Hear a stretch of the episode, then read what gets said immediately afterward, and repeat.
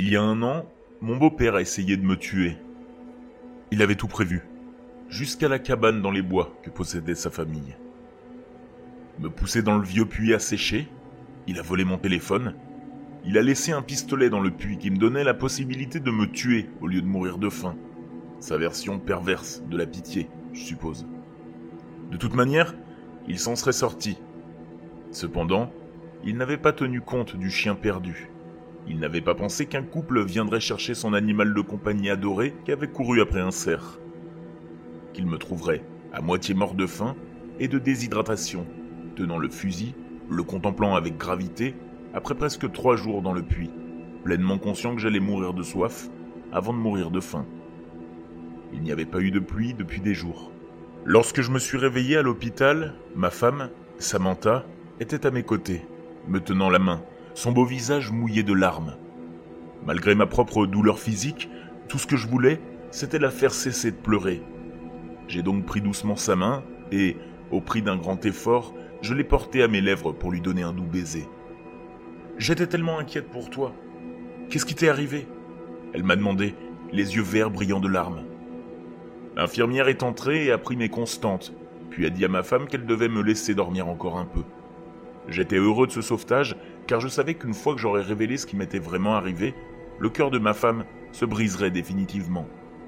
Son père avait toujours été sa personne préférée.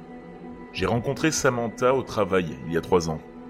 Elle était responsable du marketing alors que j'étais développeur de logiciels. Nous avions tous deux une vingtaine d'années, et j'ai su, dix minutes après notre première conversation, que j'allais l'épouser. Elle était brillante, drôle, intelligente et, en plus, elle était absolument magnifique avec ses yeux verts et ses longs cheveux roux. Après quatre mois de relation, elle a rencontré ma famille. Je viens d'une famille nombreuse où mes deux parents ont eu quatre frères et sœurs chacun, puis cinq enfants ensemble. Nos déjeuners du dimanche sont des moments bruyants chez mes parents, avec au moins 20 personnes présentes. Mais Sam a été complètement charmé par ma famille. Mes parents et mes frères et sœurs l'adoraient. Elle s'intégrait parfaitement, comme la pièce manquante d'un puzzle. Tout se passait si bien jusqu'à ce que Sam décide qu'il était temps pour moi de rencontrer le seul membre de sa famille, son père.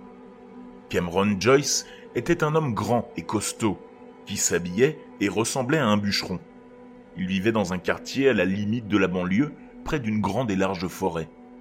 Lorsqu'il m'a serré la main avec fermeté, ses yeux bleus étaient froids comme la glace j'ai ressenti une sorte de frisson.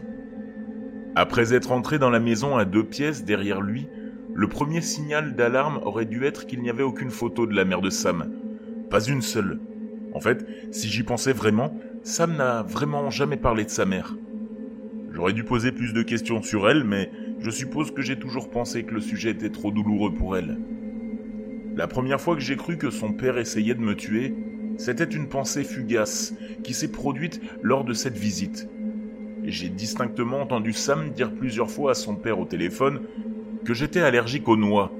Mais lorsque nous nous sommes assis pour manger, j'ai commencé à sentir ma gorge gonfler. Le père de Sam m'a regardé tousser en mâchant lentement sa nourriture. Bien sûr, nous avions un auto-injecteur sur nous, mais si nous ne l'avions pas eu, je serais peut-être mort maintenant. Ensuite, il y a eu la fois où, juste après notre mariage, il savait que je ne savais pas nager. Mais je suis sûr à 90% qu'il m'a poussé dans le lac, quand nous étions tous les trois sur les quais à regarder son bateau.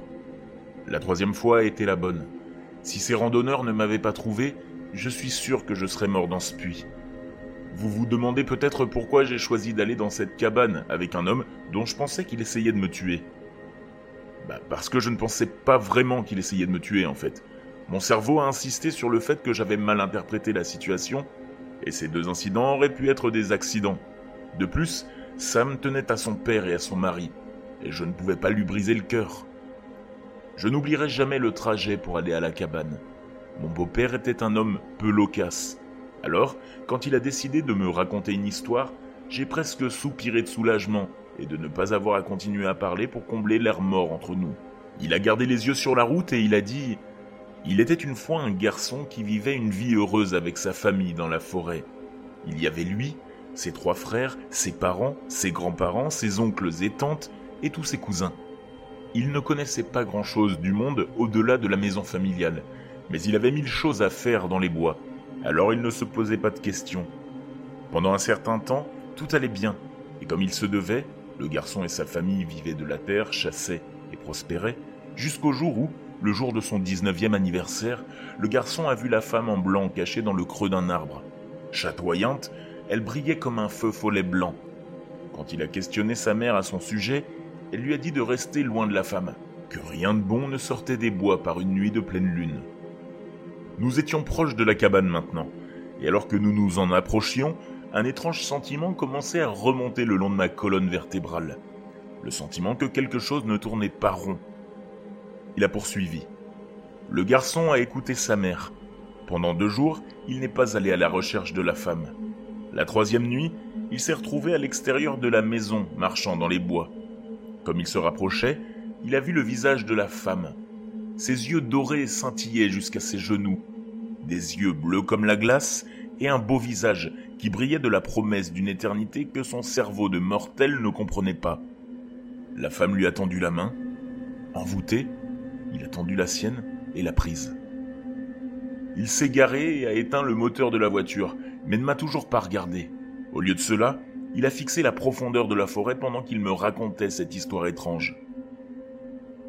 Dès qu'il a pris cette main, la chose l'a réclamé.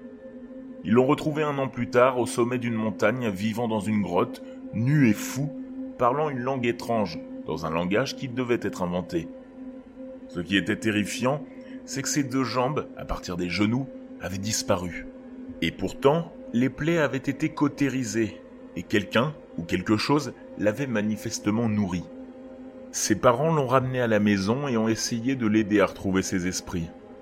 Les médecins lui ont posé des prothèses de jambes qu'il a gardées cachées. Mais le garçon n'a plus jamais été vraiment le même.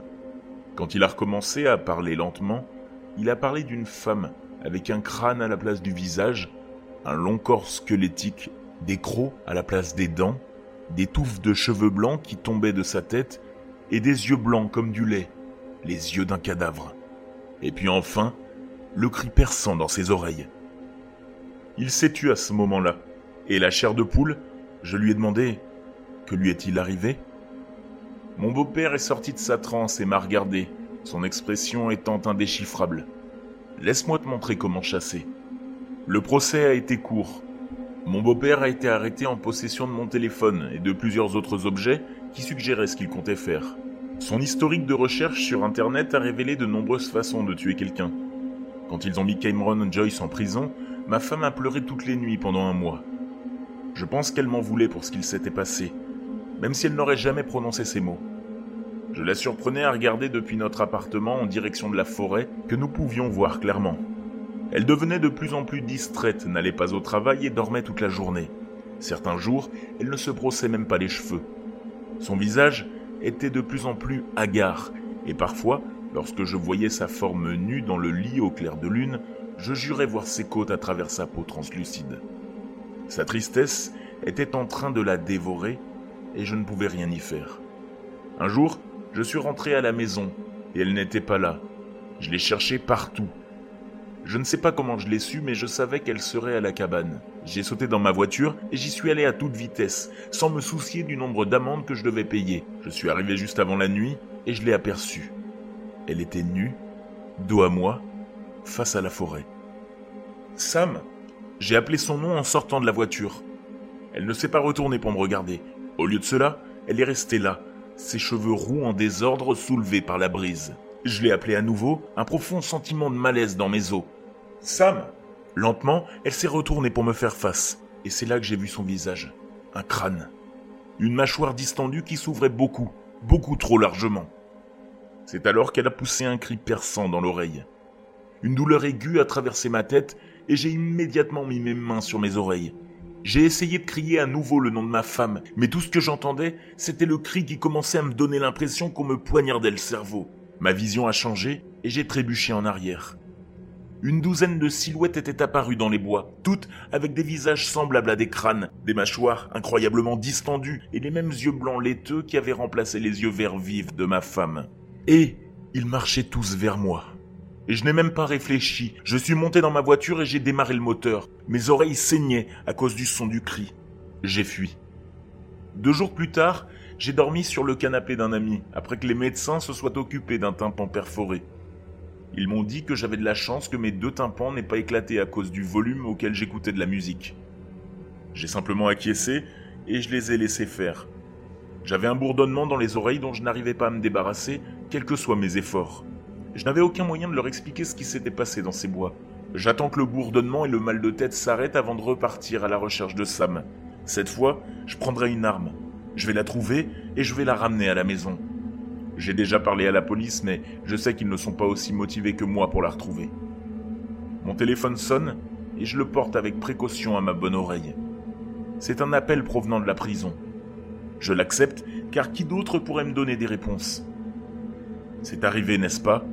La voix bourrue de mon beau-père m'a fait presque lâcher le téléphone. J'ai avalé de force. Sam est parti, j'ai dit sans conviction. Elle est retournée là où elle doit être, il a dit. Tu as de la chance. Comment ça, j'ai de la chance? J'ai demandé, une colère amère me traversant. C'était ma femme et ta fille. Cette chose n'était ni une fille, ni une femme. Elle sait comment imiter l'être humain, pourquoi crois-tu que je t'ai raconté cette histoire? Sa voix était basse. Ma mâchoire s'est décrochée. Suggérait-il vraiment qu'il était le garçon du sombre conte de fées qu'il avait raconté? Vous êtes cruel, reniez votre fille, essayez de me tuer, vous devriez... Écoute-moi mon garçon, et écoute bien. Cette créature a été déposée sur le pas de ma porte quelques mois après mon retour de la forêt. C'était un bébé à l'époque, et il a massacré mes parents. J'ai trouvé des morceaux d'eux dans leur cabane pendant des années. Il a ensuite tué tous les membres de ma famille. Mais elle ne me laissait pas mourir ou me tuer, et je ne comprenais pas pourquoi, jusqu'à ce que je réalise qu'elle avait besoin de moi comme un parasite a besoin de son hôte. Finalement, quand tous ceux que j'aimais étaient morts et enterrés, elle avait besoin d'une autre proie. C'est là qu'elle t'a trouvé.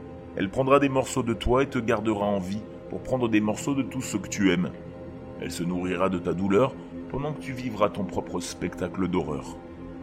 J'ai avalé de travers. Il avait sûrement perdu la tête. Que diable essayait-il de dire? Si j'étais toi, je prendrais tous mes biens et je partirais.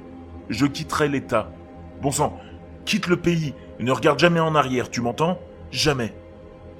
Avec un clic sec, il a raccroché. J'aurais aimé ne pas décider que je devais sauver ma femme à tout prix. Au lieu de cela, je suis assis ici, dans le noir, à l'intérieur de la vieille cabane, regardant par la fenêtre les doigts repliés autour du fusil de chasse.